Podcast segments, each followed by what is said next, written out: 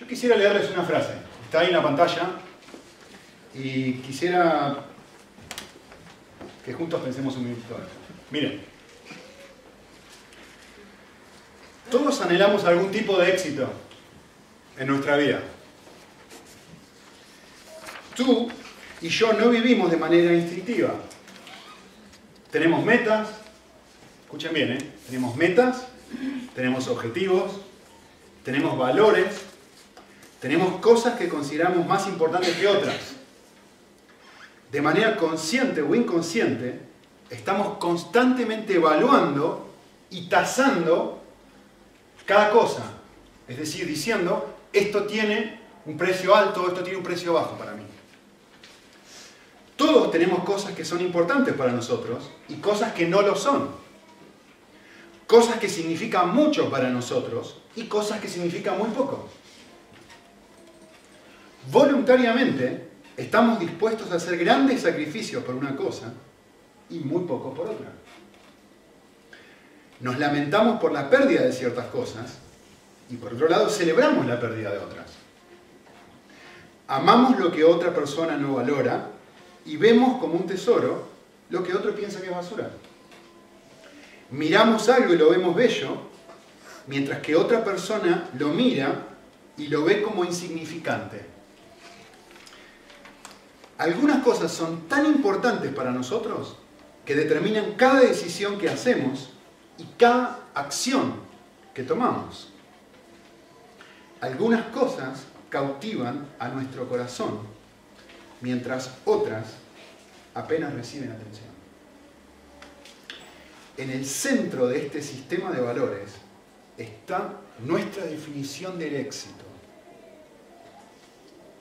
Así que, una cita de Paul pregunta, ¿qué es éxito para ti? ¿Cómo responderías esta pregunta? No lo hagas pensar. ¿Qué es éxito para ti? Em, acabamos de mirar un pasaje en Mateo, acabamos de leerlo juntos, y Jesús va a hablar acerca de algo bastante, no sé si diría raro, o poco común. Va a hablar de una persona que es pacificadora. Así que yo les puse ahí en los bosquejitos una pregunta para hacernos. Teniendo en cuenta esto, quisiera preguntar, ¿qué es éxito para el pacificador? quisiera que lo reflexionemos juntos. Miren, éxito para el pacificador no es tener razón en un conflicto.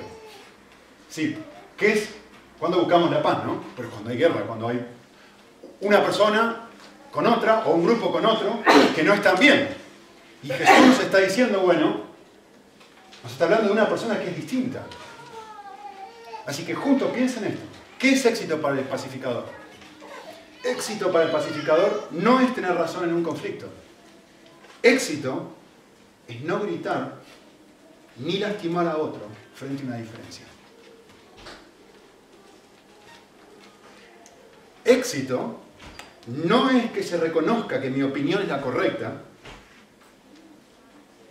Éxito es poder mirar a la otra persona a los ojos y con sinceridad poder sentir amor por él o por ella.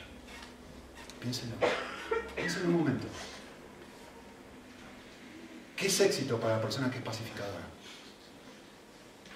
Hay una diferencia de opinión, hay una forma de ver las cosas de manera completamente diferente y opuesta. Y, hay una situación que nos lleva a un diálogo al punto de quizá una discusión. ¿Qué es éxito? Éxito es que se haga lo que yo digo. Éxito es que logre lo que yo quería. Para el pacificador, su sistema de valores, lo que aprecia y lo que dice, esto es lo más valioso para mí, dice, lo más valioso para mí es no lastimarte con tus palabras. Y por eso puedo ser llamado pacificador. Lo más valioso para mí, lo que está en el centro de mis, de, de mis valores es yo quiero terminar esta diferencia de opinión contigo y sinceramente poder mirarte a los ojos y decirte, te amo. Y poder sentir que te amo. No decir que te amo, sino poder sentir que te amo. Si después de tener una diferencia de opinión, podemos llegar a eso, entonces somos pacificadores. Porque no hay guerra con la persona, hay paz. ¿Qué es éxito para ti? ¿Qué es éxito para mí? Éxito para el pacificador no es que la otra persona cambie de opinión frente a una diferencia. A ver, piensen en, piensen en el matrimonio. Piensen en, las relaciones en el trabajo. Pensá en tus relaciones de todos los días. Las personas con las que más normalmente tenés diferencias. ¿Qué es éxito? ¿Cómo valoramos el éxito? ¡Yuhu! Cambié de opinión el otro. Al fin, lo al fin mi esposa puede ver las cosas de manera correcta. Éxito para el pacificador es otra cosa. Es terminar de hablar con la persona y poder decir esto. La verdad, miro mi corazón. Y Dios mira mi corazón y dice, no estaba intentando ganar, estaba intentando amar. Estaba buscando la paz.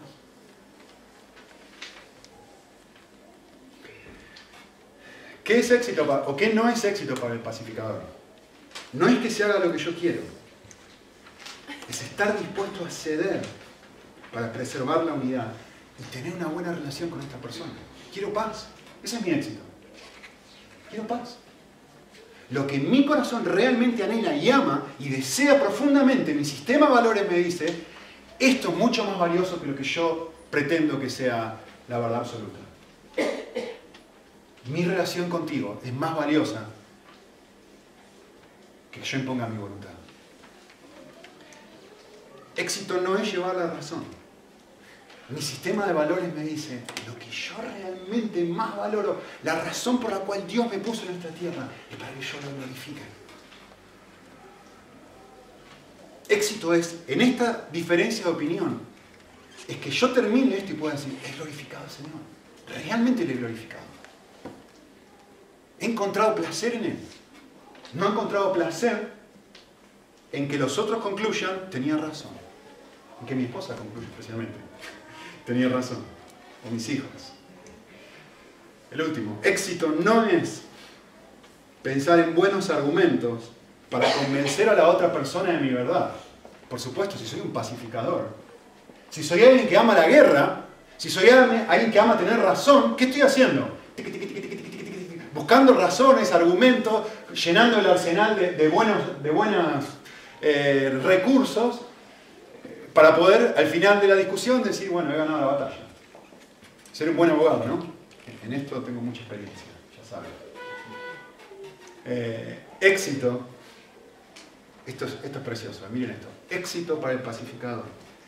Poder expresar mis opiniones con el mismo nivel de cariño, con el mismo nivel de respeto y con el mismo nivel de aprecio que yo se las expresaría si estuviera enfrente a Jesús mismo.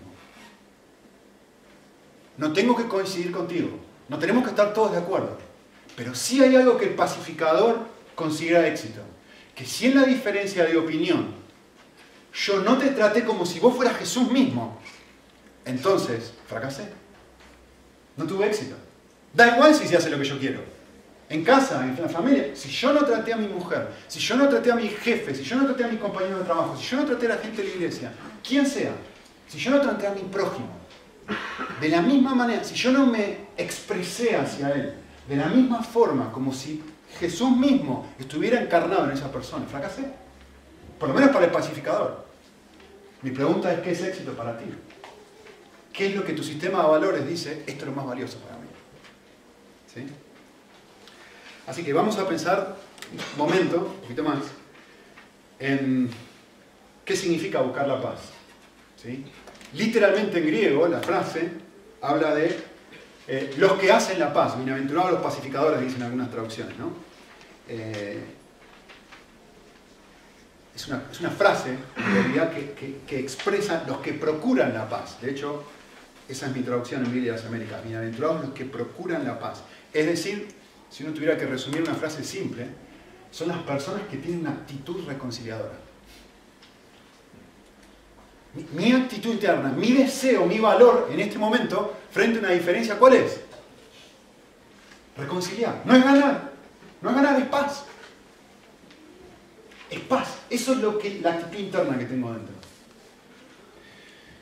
Por lo tanto, para llevarlo a términos más cotidianos, y quiero que mediten esto, voy a leer dos veces a propósito, son personas que están dispuestas a ceder, a soportar, a perdonar y a obrar con amor para allanar las diferencias entre los hombres. Eso es un pacificador. Es una persona que está dispuesta a ceder, por eso busca la paz. Es una persona que está dispuesta a soportar. Es una persona que está dispuesta a perdonar, porque hay guerra, ¿eh? Es una, es una persona que dice, yo voy a hacer lo que pueda, con amor, con el objetivo de, me, encanta esta, piensa en la descripción del verbo, ¿no? Allanar las diferencias. Hay diferencias, esta persona está buscando que desaparezcan. ¿Sí? Eh, ser un pacificador, por supuesto, involucra que yo renuncio a cualquier tipo de agresión para lograr mi objetivo.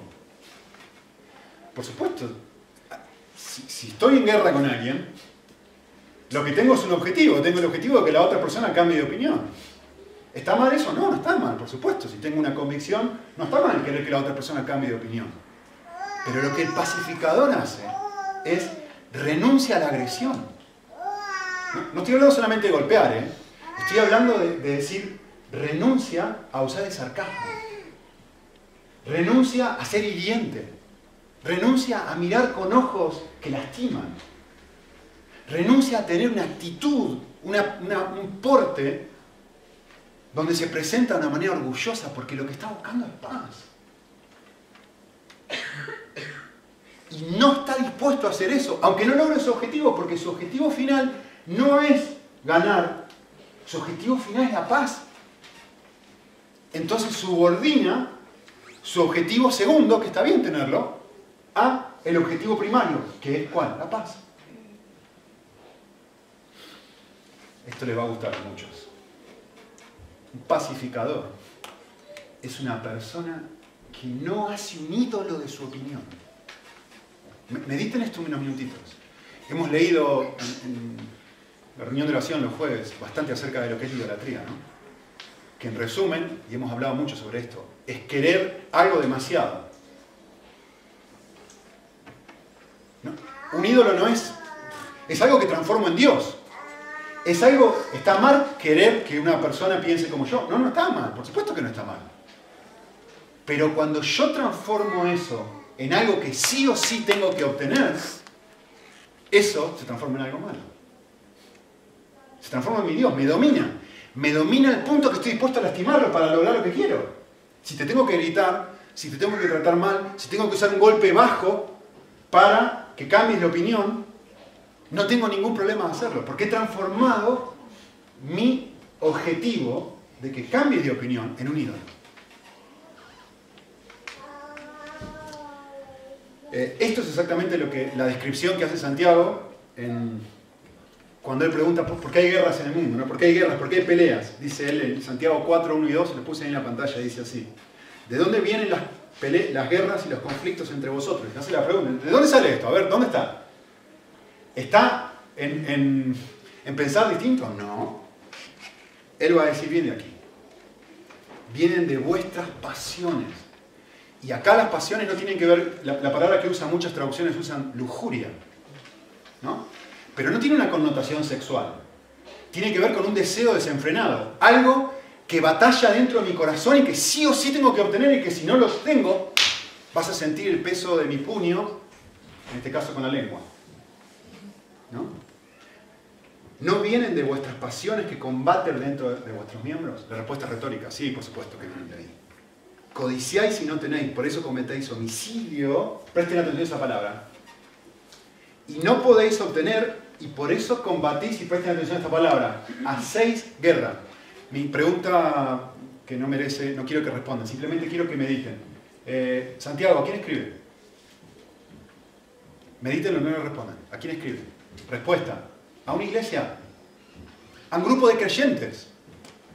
Cuando habla de homicidio y cuando habla de la palabra guerra, no está hablando literalmente de que hay creyentes que se están tirando, ametrallando. Cuando habla de guerra, no está hablando de dos grupos dentro de la iglesia que están con un casco y, con una metralleta adentro de un, de, un foso tirándose de un lado a otro.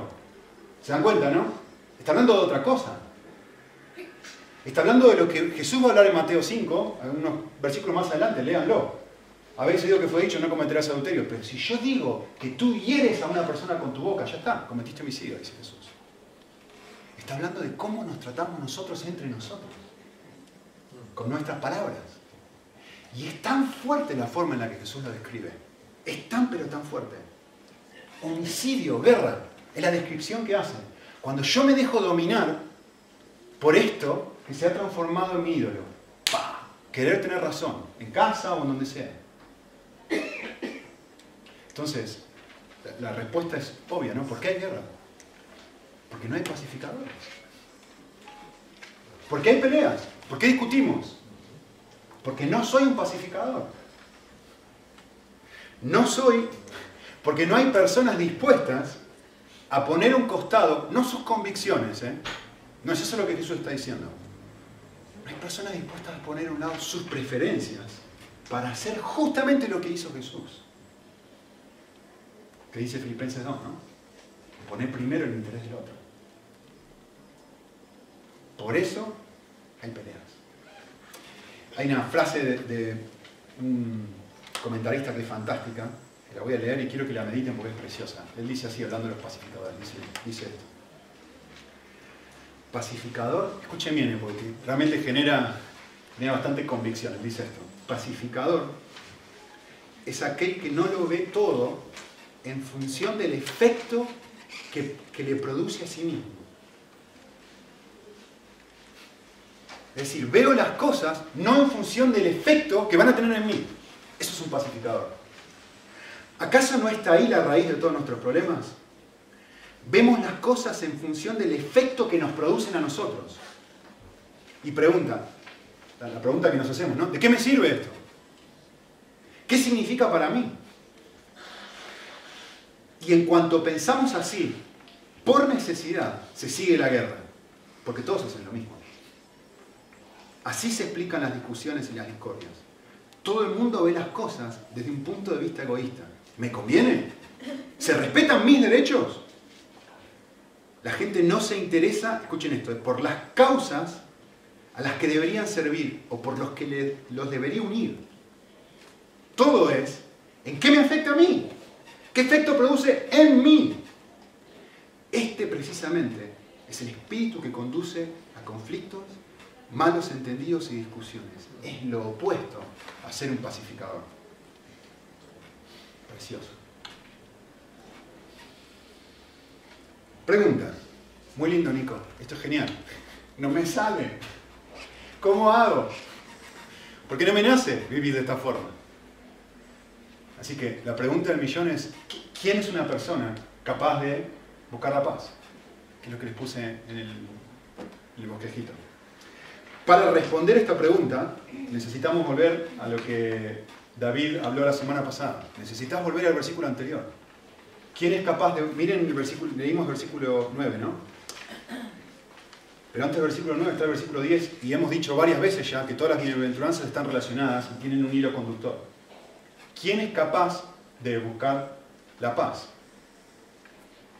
Y la respuesta a esa pregunta es la persona que tiene un corazón limpio y ha estado cerca de Dios.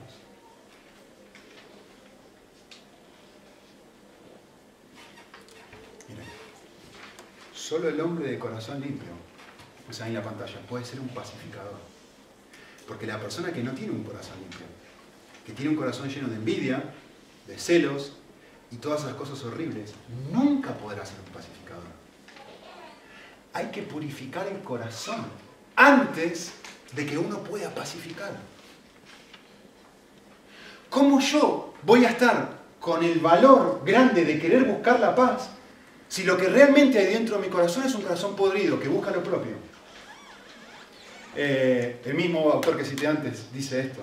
Antes de que uno pueda ser pacificador, hay que librarse de sí mismo, del egoísmo, de buscar siempre a sí mismo.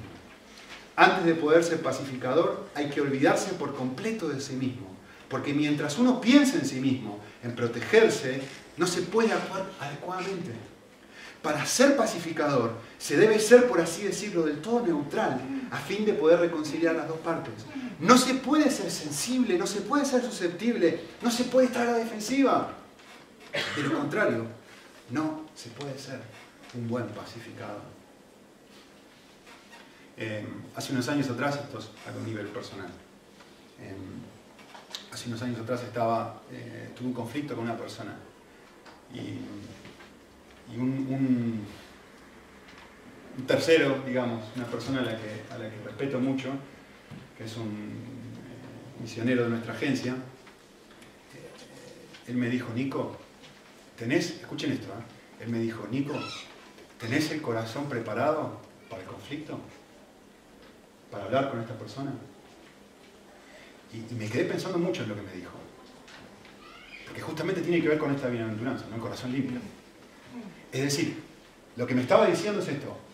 Antes de poder hablar con esta persona, ¿llegaste a un estado en donde tu corazón está preparado para eso? Porque si no está preparado, lo que vas a buscar no va a ser la paz. Lo que vas a buscar es que se haga tu voluntad, que la otra persona te pida perdón, que la otra persona reconozca sus errores, que la otra persona eh, vindique tu nombre, etcétera, etcétera, etcétera. Porque lo que estás buscando es justamente tu, propia vindicación en este conflicto. ¿Qué estás buscando? Y, me llamó muchísimo, me hizo pensar mucho, ¿no? Porque cuando hablé, me quedé pensando varias horas, varios días en realidad, y me di cuenta que mi corazón lo que estaba buscando era eso. Pedí perdón al Señor y dije, Señor, perdóname. Realmente creo que tenía razón. Pero va más allá de eso. Señor, perdóname, porque lo que mi corazón busca en este momento no es la paz. Lo que mi corazón está buscando en este momento es vindicar mi nombre. Después de pedirle perdón al Señor por esto, lo que sucedió en mi corazón es paz. ¿Y saben lo que sucedió en mi corazón? Es, me presenté frente a este conflicto sin una necesidad. Porque lo que sucedió fue lo que dice en versículo 8. Cuando finalmente reconozco que mi corazón está sucio, con motivaciones podridas, me encuentro con el Señor que me limpia y por primera vez lo puedo ver a Él. Y estoy cerca de Él. Y estoy en comunión con Él. Y Él es suficiente. Entonces, ya no necesito que mi esposa esté de acuerdo conmigo. Porque Dios está conmigo. No de acuerdo conmigo. ¿eh? Dios está conmigo. Bienaventurados los de corazón limpio, porque ellos tienen la posibilidad de ver cara a cara al Señor, de estar cerca de Él. Y Dios es todo lo que necesito. Entonces, puedo ir a esta situación de conflicto con el corazón preparado para decir, ¿sabes qué? Ya no necesito nada. Está bien, si, si la persona puedo expresarme, si la persona pide disculpas, pide disculpas, si no pide disculpas, está bien. Mi corazón está preparado para no necesitar ni quebrarle la mano, ni hacer lo que hablamos, lo que le dije hace un segundo, ¿no? Ni hacer lo que quiere, lo que tengo que hacer, cualquier cosa, para obligar a la persona a que coincida con mi opinión. Ya está. Esa es una persona capaz de buscar la paz. ¿Sí? Eh, porque está disfrutando del Señor. Porque tiene una comunión especial con Él, lo está viendo cara a cara puede mirar a la gente con otros ojos. Y me encantó, sigo con la misma cita, aunque es muy larga, pero es preciosa. Eh, Martin Lloyd Jones, él dice así, el pacificador es aquel que no habla mal de los demás, aunque ellos sean agresivos y difíciles. Y, miren esto, esto me encantó. Dice, no preguntan por qué son así. ¿Por qué la persona es así? Dice esto. Dice, son así porque todavía están bajo el Dios de este mundo. El espíritu que ahora opera sobre los hijos de su esta pobre, mire cómo lo mira el pacificador a la persona que lo está agrediendo. Esa pobre persona es víctima de yo. Es víctima de Satanás. Pobre, está esclavizado. Nos mira con misericordia, como hablamos la semana pasada. Puedo tener compasión, puedo tener misericordia de él. En cuanto empieza a verlo así, está en condiciones de ayudarlo y es posible que haga las paces con él. Se debe tener pues una idea completamente diferente y nueva. Pacificado. Ser un pacificado. Ok. La, la, Biblia nos habla en la segunda parte de la bienaventuranza del resultado. ¿Qué, ¿Qué, sucede? Bienaventurados los pacificadores. ¿Por qué? ¿Cuál, es el resultado? Y, el pasaje dice algo fantástico. Y, y, yo sé que ustedes han escuchado esta frase antes, y especialmente la han escuchado en Mateo antes. El texto dice, eh, porque ellos serán llamados hijos de Dios. Porque ellos serán llamados hijos de Dios. ¿Qué es lo que hace el pasaje? El pasaje nos traslada al futuro. Está hablando en futuro, ¿no? Y está hablando de, de algo que va a suceder con la persona que vive así. ¿Dónde escucharon esta frase antes? Piénsenlo, hagan un escándalo. Si hubieran leído Mateo 3 hace poco, mejor dicho, si hubieran leído Mateo 4 hace poco, lo sabrían. Esta es la misma frase que, que Dios pronunció en Mateo 4 cuando dice de Jesús, este es mi hijo amado. ¿Se acuerdan? Las personas que viven de esta forma y nos traslada al futuro, un día de estas personas se va a decir, tú eres mi hijo. Serán llamados hijos de Dios. Es exactamente el mismo reconocimiento que el Padre dio del Hijo en el capítulo 4, lo que la bienaventuranza nos promete a nosotros que en el futuro Dios va a decir de aquellos que tengan esta clase de actitud. Sos mi hijo, eres mi hijo. En otras palabras, eres como yo, estoy orgulloso de ti. Tú eres mi hijo. Lo mismo que dijo de Cristo, lo mismo que he dicho de Cristo, eso mismo quiero decir un día de ti. Tú eres uno, tú eres como yo. Qué regalo más precioso. Esto, piensen esto, esta es la única, la única alabanza que dura por toda la eternidad. Yo no sé si les gusta el fútbol o no les gusta el fútbol, pero a mí una cosa que me, gusta mucho y algo que me, sorprende enormemente del fútbol. Hasta antes de ayer, Cristiano era un desastre. Ayer, que metió cuatro goles, de vuelta quiere ganar el balón de oro. Messi juega bien, genial. Juega mal, un desastre. No hay nadie que dure en la alabanza de los hombres. Las alabanzas de los hombres son así. Es la única alabanza que dura por toda la eternidad. El Señor diciendo, igual que yo, me llena de orgullo. Que estés, en vez de buscar tu propio, haya pues en vosotros esta actitud que en Cristo Jesús. Sos igual que Cristo. Me llena de placer que seas así, hijo. Hija, me encanta, no, me alucina verte de esta forma. si no piensan que esto es así, lean Job 1. Es un pequeño anticipo de cómo Dios mira la vida. Este es mi hijo. Mirá cómo está respondiendo él. Job 1. Eh, ¿Qué es éxito para una persona en pacificador? ¿Qué es éxito? Pensá, estás teniendo una diferencia con una persona. Estás teniendo una diferencia con alguien. ¿Qué es éxito para ti?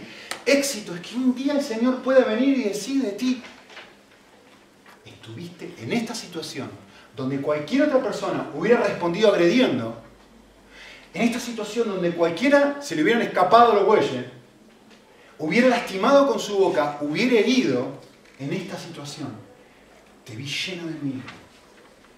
Lo vi a él en tus respuestas.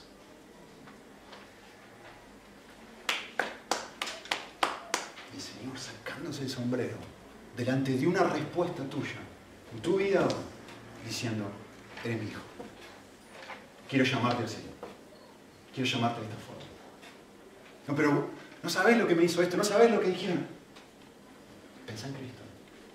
Las cosas que dijeron En el día del juicio, piensa en esto. Nadie se va a acordar si, si, el papel higiénico iba para acá o para acá, las discusiones con mi esposa, o si la iglesia tiene que estar pintada de verde o de azul. ¿Quién se va a acordar de eso? Nadie se va a acordar de eso. Nadie se va a acordar de las diferencias. Nadie se va a acordar de quién tuvo razón o quién no tuvo razón. Lo que el Padre se va a acordar es de mi respuesta, cómo tú respondiste, y Él está atento y mirando. Mi respuesta es lo que Él mira. ¿Gané la discusión? ¿Quién se va a acordar en un millón de años la discusión? Pero en un millón de años el Señor se va a acordar y va a decir, me causa placer llamarte mi hija. Me causa placer llamarte mi hijo. Así que, versículo 10. En versículo 9 lo que hemos visto hasta ahora es, nos habla, mejor dicho, de una persona que hace lo imposible por buscar la reconciliación. Hace todo lo que esté a su alcance para buscar la reconciliación. Y lo que va a hacer los versículos 10 al 12 es hablar de cómo va a responder una persona cuando no lo logra. Bienaventurados aquellos, miren el contraste. Miren el contraste de la palabra paz en versículo 9 con persecución en el versículo 10. No lograron, no lo lograron. Es más, son insultados, son perseguidos, se, dice, se hablan todo género de cosas contra ellos, etc. Es el contraste. Ok, versículo 9, yo estoy intentando vivir de esta forma. Pero yo no puedo controlar el corazón de la gente. Yo no puedo controlar cómo va a responder mi esposa, cómo va a responder mi jefe, cómo vas a responder tú. Yo no puedo. Pablo habla varias veces y dice, mientras dependa de ustedes, vivan en paz con todos. Pero yo no puedo lograr que cambie tu forma de pensar, ni debería lograrlo. Pero mientras dependa de mí, busco la paz. ¿Cómo tengo que responder cuando no lo logro? Pues es lo que va a decir los versículos que siguen. ¿Sí? Lo que va a decir los versículos que siguen es que justamente una persona bienaventurada o verdaderamente feliz, lo que va a hacer es aceptar ser injustamente tratado. Se lo puse ahí en la hojita. Bienaventurados aquellos que han sido perseguidos por causa de la justicia. Bienaventurados cuando se insultan y persigan y digan todo género de mal contra vosotros falsamente por causa de mí. Ahora, quiero que piensen esto. ¿Cuál es la causa del maltrato según estos versículos? Y, voy a hacer algo extraño. extraño no, voy a hacer algo correcto, mejor dicho. Pero lo voy a enfatizar a propósito. Eh, el texto no habla ni dice, bienaventurados los que son perseguidos por Hacienda. ¿no? Bienaventurados los que son perseguidos por hacer algo malo. ¿no? Bienaventurados son los que, los que son perseguidos por malas decisiones o por dificultades normales de la vida. Es más, y acá es donde digo que lo voy a exagerar, no lo voy a exagerar, lo voy a decir de manera correcta. No les va a gustar, pero quiero que lo piensen, especialmente a ti no te va a gustar. Eh, esto no se trata de personas que son perseguidas, que están en un país, por ejemplo, X en la Segunda Guerra Mundial, estamos estudiando en Historia de la Iglesia en la facultad, personas que han sido perseguidas justamente. Miramos la vida de Richard Bunner hace poco, un pastor que fue perseguido, lo torturaron, y fue precioso mirar eso. Pero este pasaje no está hablando de personas que están en una situación de sufrimiento y hay un grupo grande de personas que están en situaciones de sufrimiento y resulta que de este grupo de 70, por ser parte de un partido político o por no estar de acuerdo con un eh, gobernador políticamente hablando, que es un tirano, bueno, estas cientos de personas las toman prisioneras y resulta que uno de esos es cristiano. Y esa persona está siendo perseguida, pero no por una razón cristiana, porque forma parte de esos 100. ¿Me explico? No está hablando de eso de esa clase de persecución. No, lean el texto bien. Porque fácilmente decir, bueno, yo estoy dentro de esta bolsa de gente que está siendo perseguida o que le está pasando mal, y, ah, este versículo aplica a mí. No, no, no, no, no, no. Este versículo no aplica a ti si estás en esa situación. No es eso lo que el texto está diciendo. Y por eso quise enfatizarlo lo suficiente, para que lo mediten. Este texto está hablando de ser maltratado por hacer el bien. Este texto está hablando de ser maltratado por intentar vivir como Jesús. Léanlo. Han sido perseguidos por causa de practicar o de buscar hacer la justicia. Por intentar vivir como Jesús. No por ser parte de algún grupo gigante que lo meten dentro de la bolsa. ¿Sí? Eh, y esto es, y acá nos va a llegar de una manera muy, muy práctica a todos nosotros en, el día de hoy.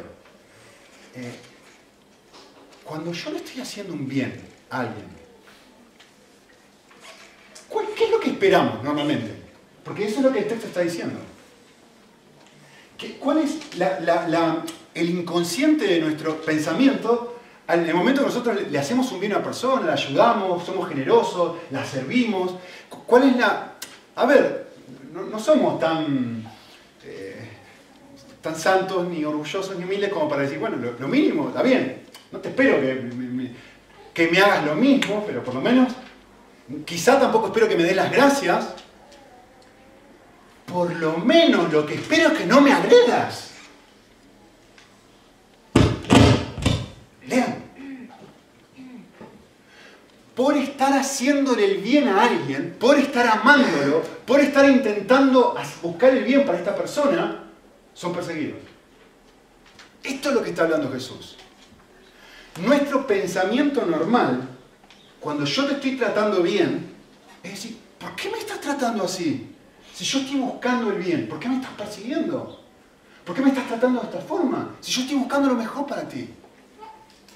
¿Cuál es la manera normal de responder en esto? Ay de mí. Autocomiseración. Es lo opuesto a lo que dice Jesús.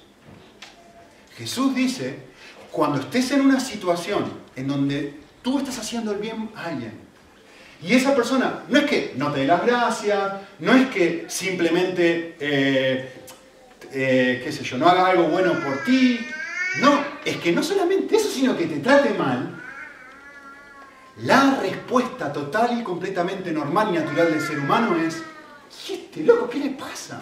Y sentir compasión, sentir autocomiseración, después de todo lo que yo hice por ti. Después de haberte servido, esposo, después de haberte... ¿Cómo vas a tratar de esta forma? Autocomiseración. Ahora, lean el versículo. ¿Qué dice Jesús? ¿Cuál es la actitud que tiene o debería tener el cristiano? Sentite afortunado bienaventurados los que, cuando intentan hacer bien a otros, son estimados. Lo normal en una situación así es querer desquitarse. Eso es lo normal. Lo difícil en una situación así es no tener amarguras a esa persona, no, no reaccionar con enojo. Lo imposible en esa situación es sentirme privilegiado. Y eso es lo que dice Jesús. Bienaventurados cuando ustedes están buscando hacer el bien y los demás lo interpretan para dar los tomates y los lastiman. Este es tu privilegio que te doy como cristiano. Este es tu regalo que te doy. Esto, dice Jesús, es ser verdaderamente feliz.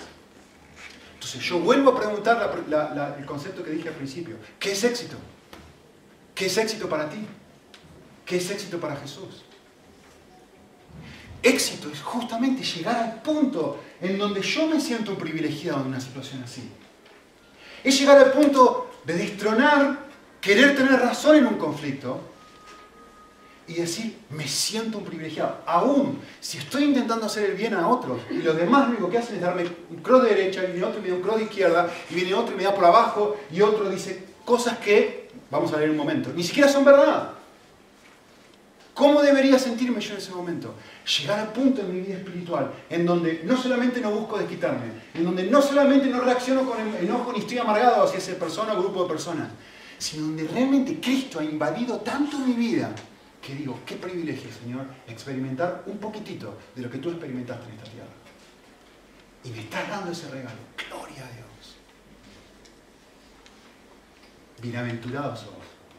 Bienaventurados sois. El texto lo dice varias veces. La causa es que amo tanto vivir como Jesús.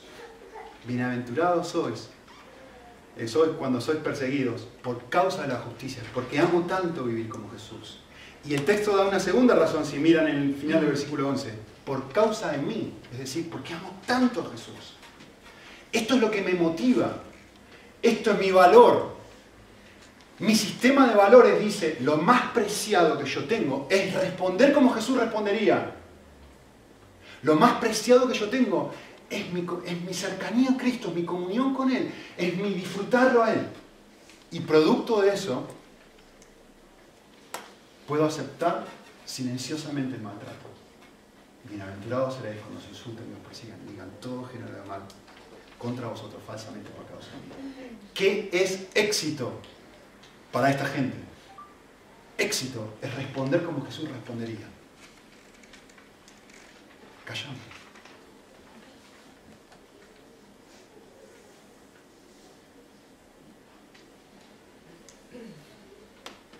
Quien cuando le ultrajaban, no respondía.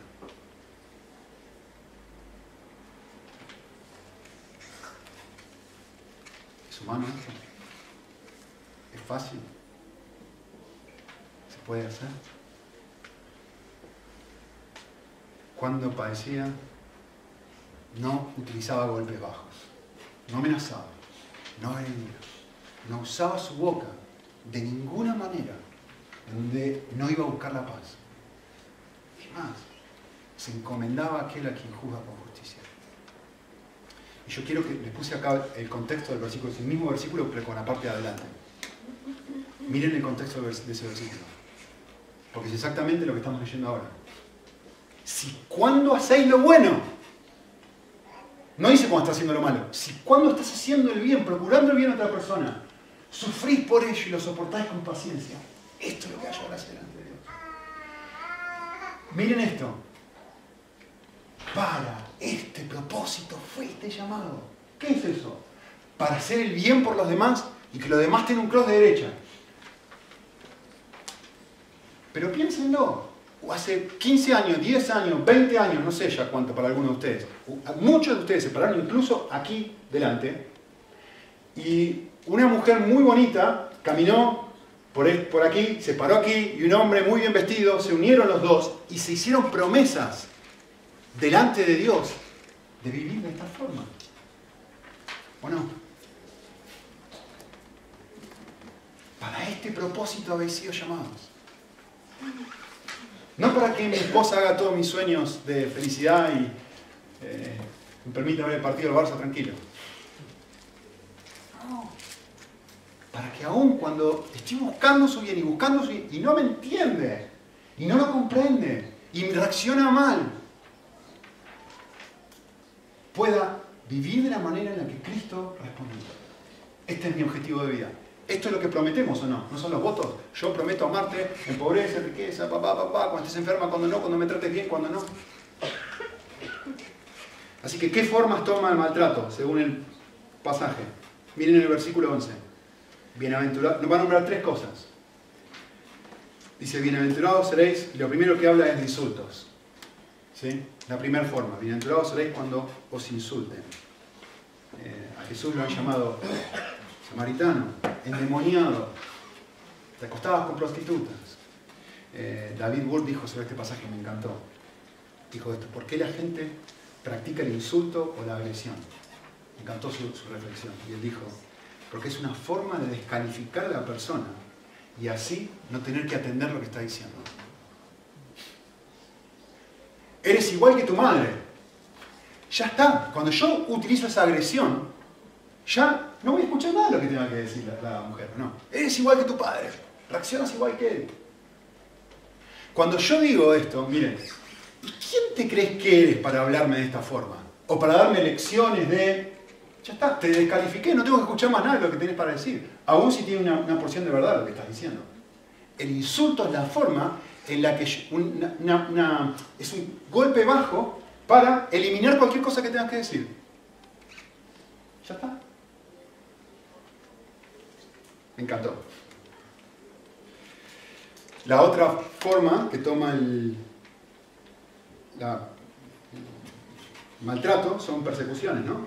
Dice, bienaventurados seréis cuando se insulte, y versículo 11, persigan.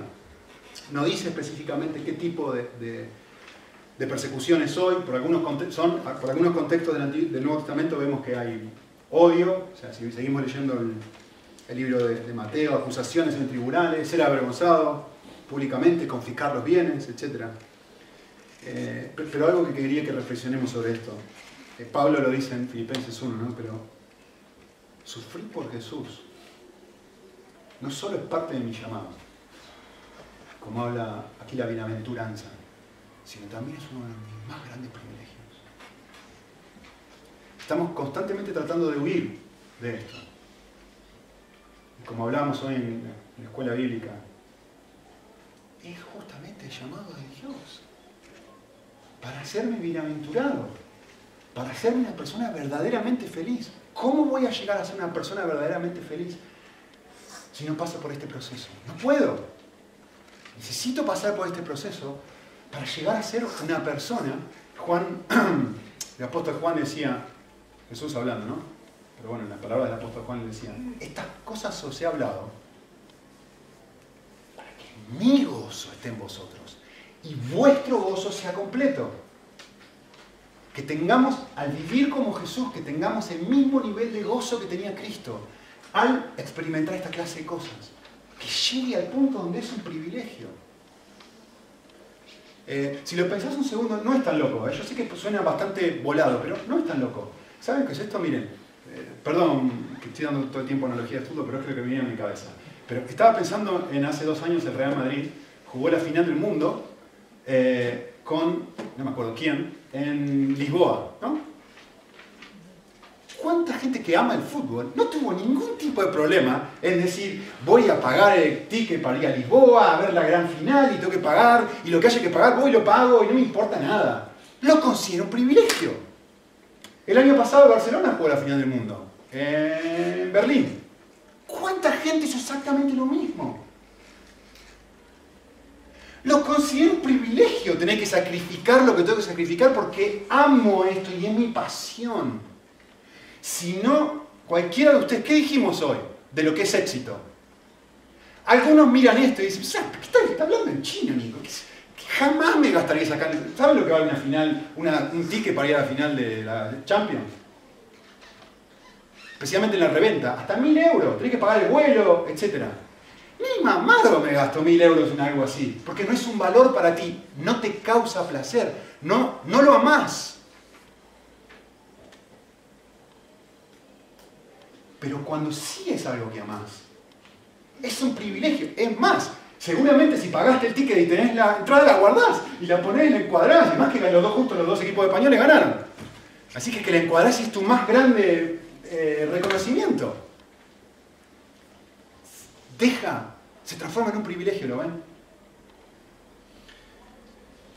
La tercera cosa que dice el versículo, dice, bienaventurados cuando se insulten, os persigan, y, miren, es muy interesante lo que dice aquí, digan todo género, y, énfasis en todo género, toda clase, un montón de cosas distintas, todo género de mal contra vosotros falsamente. Es decir, falso testimonio, ¿no? Eh, y, el, énfasis acá que hace el pasaje es en recibir esto. ¿Sí? Está hablando de la disposición a tolerar esto. Bienaventurado seréis cuando estés dispuesto a aguantar que haya gente que diga cosas de ti que no son verdad.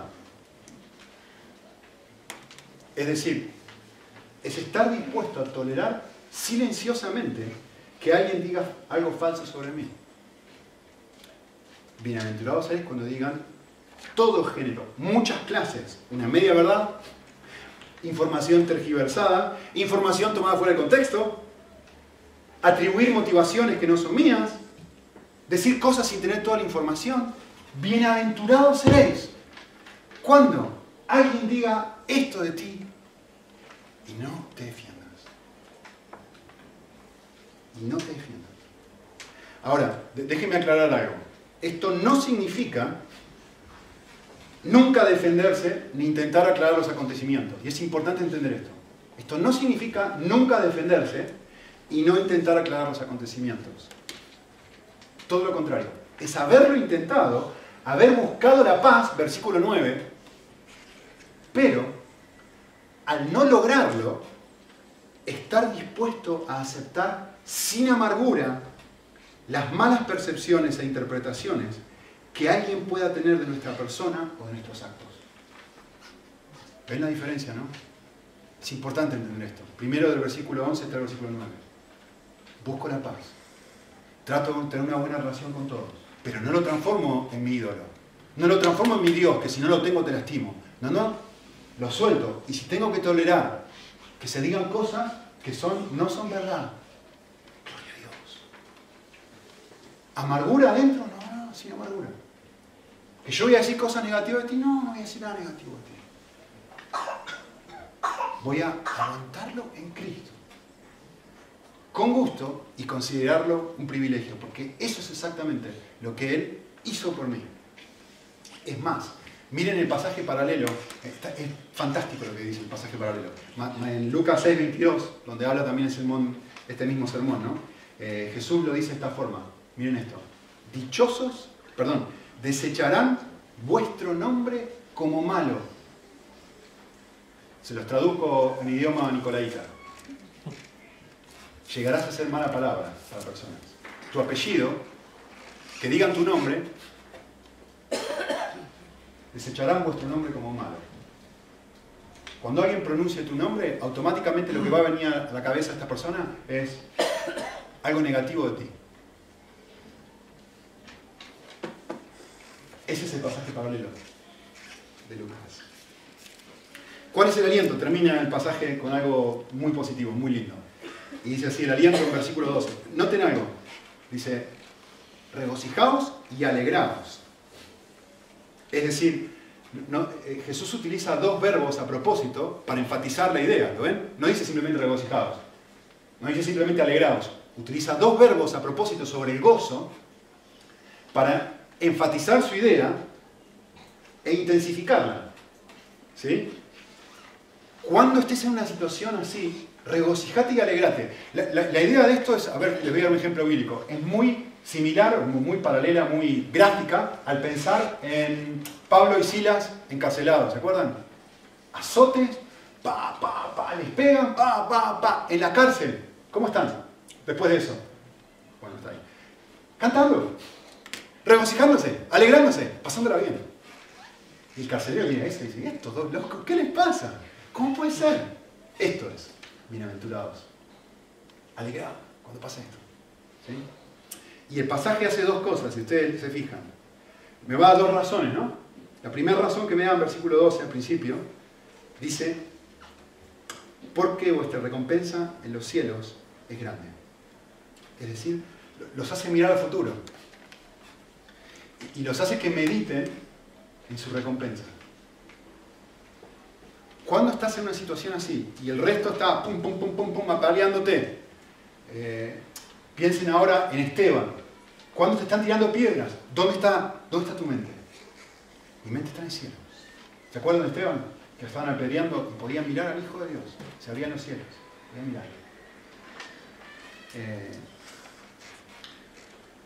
comentarista dijo sobre esto, me encantó, dijo, Cristo no entra en detalles acerca de este galardón. Pero hay algo que podemos estar seguros. Cuando finalmente recibamos nuestra herencia, esta frase me encantó, no estaremos desilusionados. Claro, estamos mirando la situación ahora y lo único que vemos son palos.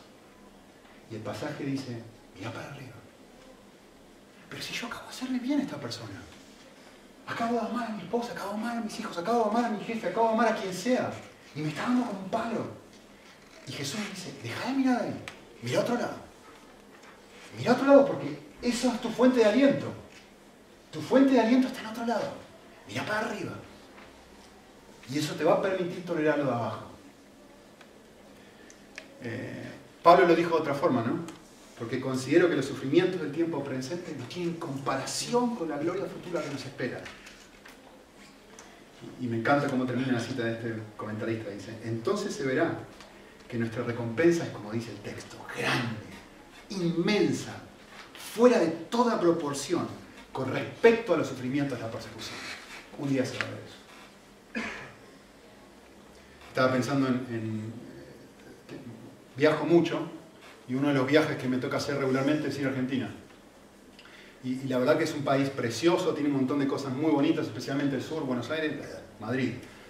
Una, ciudad grande con muchos edificios, pero el sur de Argentina es como Suiza, lleno de montañas, es precioso. ¿Y a quién le gustaría visitar un país bonito? España es precioso, estuvimos con mi esposa por el lado de Ávila hace una semana y pico, y ¿dónde vamos? Es bonito. Y, pensando en, viajar a Argentina, cuando, cuando tengo que volver a mi país, lo último que pienso es en las montañas. Lo último que pienso es en, eh, cuando uno piensa en el futuro, ¿no? en la recompensa de tener que meterte 14 horas dentro de un aparato que en cualquier momento se puede caer y matarte, ¿no? Con alas, supuestamente. Eh, ¿Cuál es la recompensa detrás? La recompensa no son las montañas. La recompensa no son eh, No es poder ir a ver el obelisco o poder ir a ver a una persona bailar tango. La recompensa, ¿saben qué es? Es mirar cara a cara a mi familia. Es quién está ahí en la recompensa. Y es grande, ¿eh? es enorme, vale la pena el sacrificio. Vale la pena cualquier cosa. No sabemos cuál va a ser la recompensa, pero hay una, sola, hay una cosa que sí sabemos sobre la recompensa. Y es que Cristo va a estar ahí. Cristo va a estar ahí. Y esa es la recompensa más preciosa. No es el, piso lleno de oro ni la nueva Jerusalén. Ah, queda igual eso. Es con quién voy a estar. Mi Padre, mirarlo a los ojos. Poder ver cara a cara al Señor. Regalo más. Con mucho gusto, Señor. Con mucho gusto puedo aguantar estas horas de sufrimiento, estas horas de incomodidad. Un día poder mirarte cara a cara. Y el pasaje dice, mira el lugar correcto cuando estés sufriendo. Y la última cosa que dice es, nos hace mirar al pasado. Primero nos hace mirar al futuro. Y después nos hace mirar al pasado. Y dice así, el final del versículo 12. Porque así persiguieron a los profetas que fueron antes que vosotros. Es decir, mediten primero en el futuro, pero a la vez mediten en el pasado y mediten en cómo respondieron las personas que también han sufrido. Mediten en los profetas, mediten en el, Antiguo Testamento y cómo han respondido los grandes hombres de Dios frente al maltrato, frente al sufrimiento, frente a situaciones así, porque vas a encontrar un enorme consuelo en pensar en esto.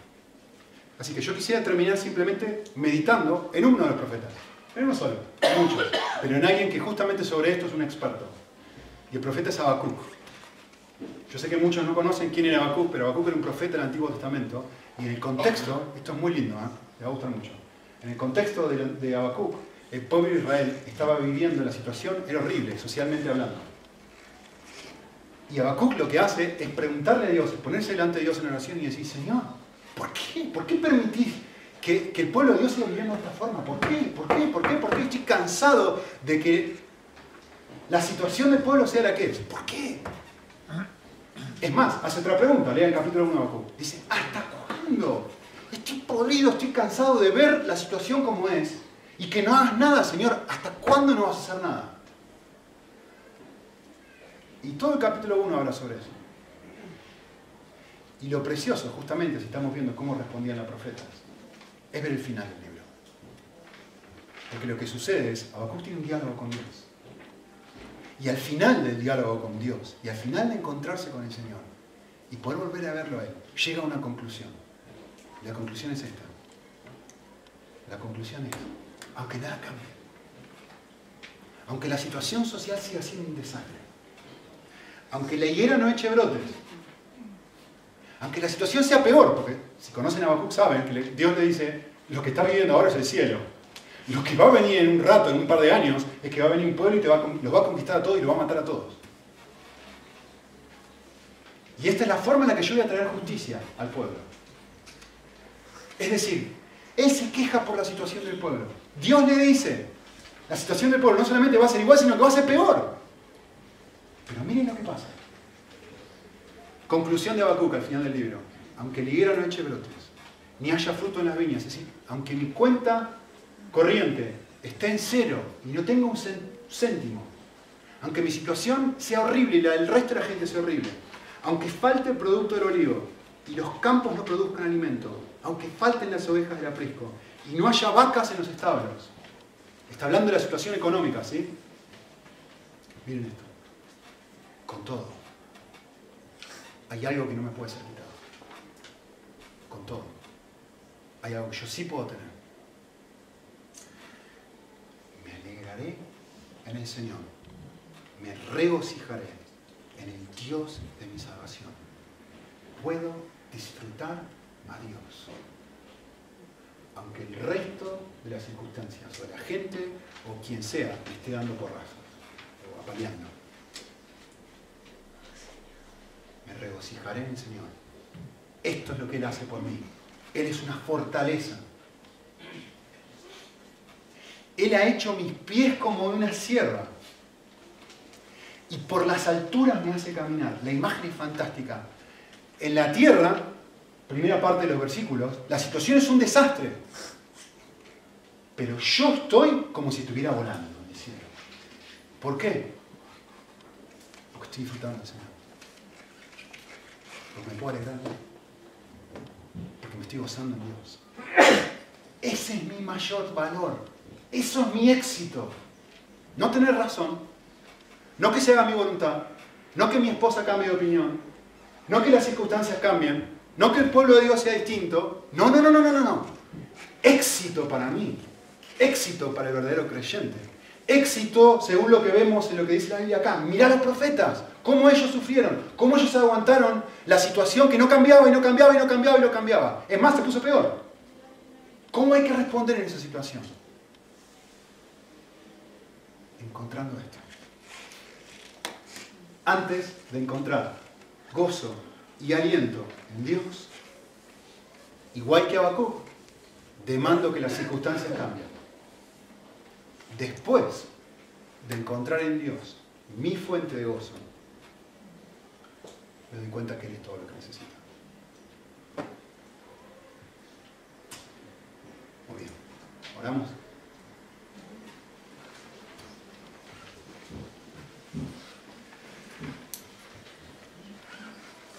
Señor, todo lo que hemos hablado esta mañana eh, no es difícil, es imposible. No lo podemos vivir ni aunque tratemos. Y, ni siquiera nos estás, tenés la expectativa de que lo hagamos.